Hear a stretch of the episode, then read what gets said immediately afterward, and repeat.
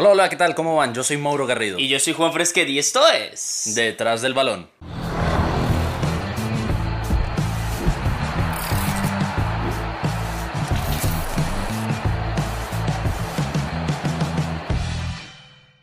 Creo que es importante hablar de una liga, Mauro, y a todos los que nos escuchan.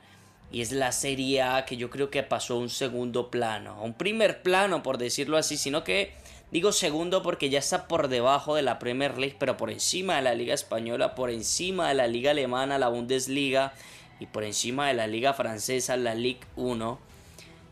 Y se está volviendo una competición, un torneo muy visto, por decirlo así, ¿no te parece? Bueno, ahora eh, con las primeras fechas disputadas, el líder es el Milan. Entonces ya es el primer dato sorpresivo que te brinda la Serie A. El Milan hace muchísimo tiempo que no, eh, en sus primeras siete fechas, se ubicaba primero en la tabla de posiciones. Siendo el Milan un equipo que viene, eh, digamos que en reconstrucción de la mano de un veterano de guerra, de mil batallas, de muchos goles, de muchas asistencias y de muchos partidos, como Zlatan Ibrahimovic. Ahora también tenemos al Inter, que es un equipo de mucho nombre, tenemos a la Juventus, que ha quedado nueve veces seguidas campeona. Están los que siempre te complican. Está la Fiorentina, la Roma. Ah, ahora, un dato que me parece puntual y eh, pertinente. Mucho ojo, pero mucho ojo con el Atalanta. Así, nuevamente.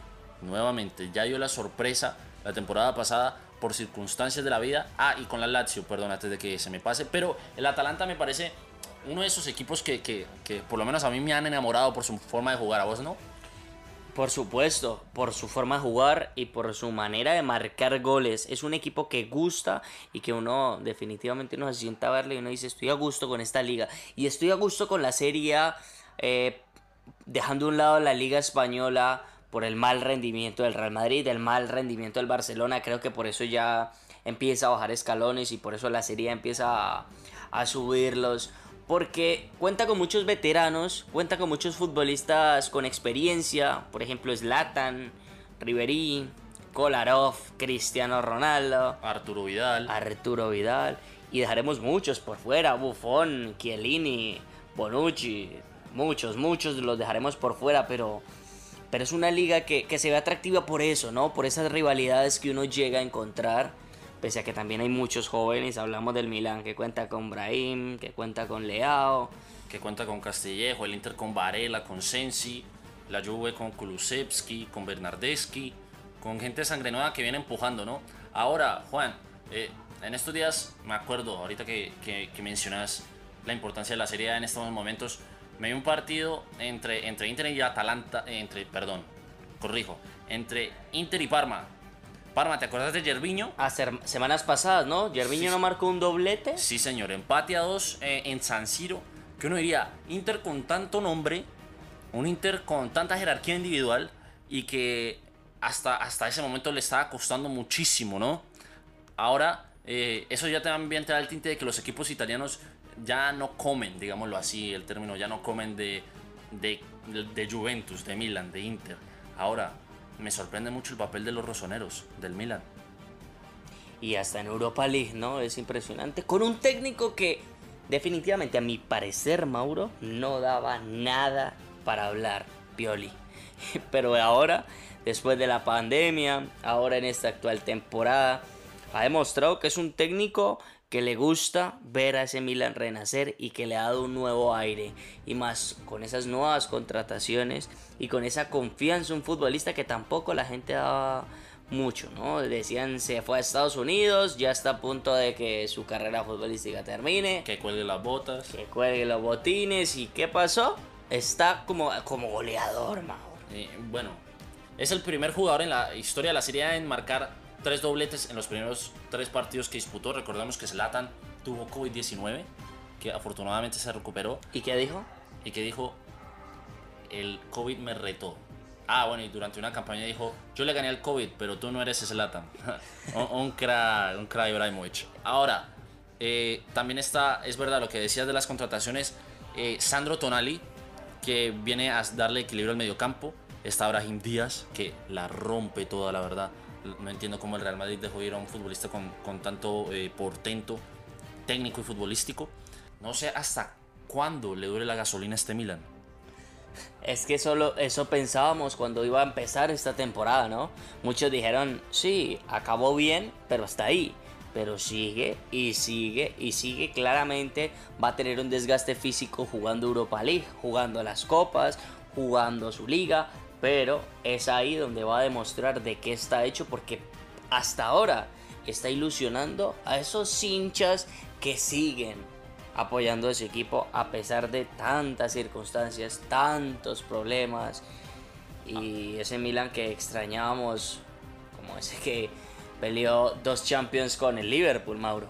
Por lo menos. Ahora, te voy a hacer una pregunta, cambiándonos de charco. Eh, viene a ser nueve veces seguidas campeón. Eh, tuvo hasta hace dos años, yo creo que la mejor contratación de su historia. A un futbolista que ha sido goleador eh, en una ocasión de la Serie A pero ¿cómo, ¿cómo ves vos a esta Juventus, Juan? Digamos, teniendo en cuenta que la ausencia de Cristiano Ronaldo ha pesado muchísimo y que por ahí lo vimos en el partido contra Barcelona, que, que Pirlo intentó en su discurso, me acuerdo, cuando le presentaron dijo, yo quiero que hacer que este equipo juegue, porque Pirlo jugaba y que, cómo jugaba de elegante Pirlo, pero que no ha dado con la tecla. ¿Qué crees que lo que le está pasando a esta Juventus? Mira, Mauro, que inclusive en, en, un, en uno de los videos que subimos al canal, en YouTube hablábamos un poco de que a Pirlo le habían tirado una papa caliente, ¿sí? Eh, había dejado el equipo tirado Sarri, simplemente pues la Juventus no encontraba su mejor versión y llega Pirlo a dirigirlo, un técnico que no tiene experiencia y que llega con esa papa caliente y hacer qué, ¿no? Contratan a Chiesa que para mí es un futbolista que va a ser determinante el resto de temporada, pero no siento que la Juventus es un equipo para competir en esa temporada. Ahora va a ser un proyecto que está empezando prácticamente de cero y que van a tener que pensar que en las próximas temporadas ya no estará Cristiano Ronaldo. Y te lo puedo asegurar. ¿Cómo, cómo, cómo, cómo, cómo? Cristiano, Mauro, te lo digo desde ahora, aunque te parezca extraño, Cristiano Ronaldo la próxima temporada jugará en el Paris Saint Germain. Y dale, y, bueno, la verdad, bueno, ah, no sé qué nivel de información contenga esa afirmación, pero lo veo muy complejo. Ahora, te iba a hacer... Eh, otra acotación. Pirlo venía a dirigir las categorías inferiores de la Juventus. Era su primer pinito como director técnico. Vamos a ver hasta dónde le da. Ahora, yo sé que es muy temprano, que apenas están disputando las primeras fechas, que estamos eh, en noviembre y que por ahí no se puede eh, dictaminar algo eh, de ipso facto, pero para vos, probablemente quienes estén en los tres primeros puestos de aquí a mayo que se termine la Serie A, por cómo juega, por jerarquía, por preponderancia, por lo que quieras, o por los partidos que has visto que vos digas, uy, este equipo la puede pelear.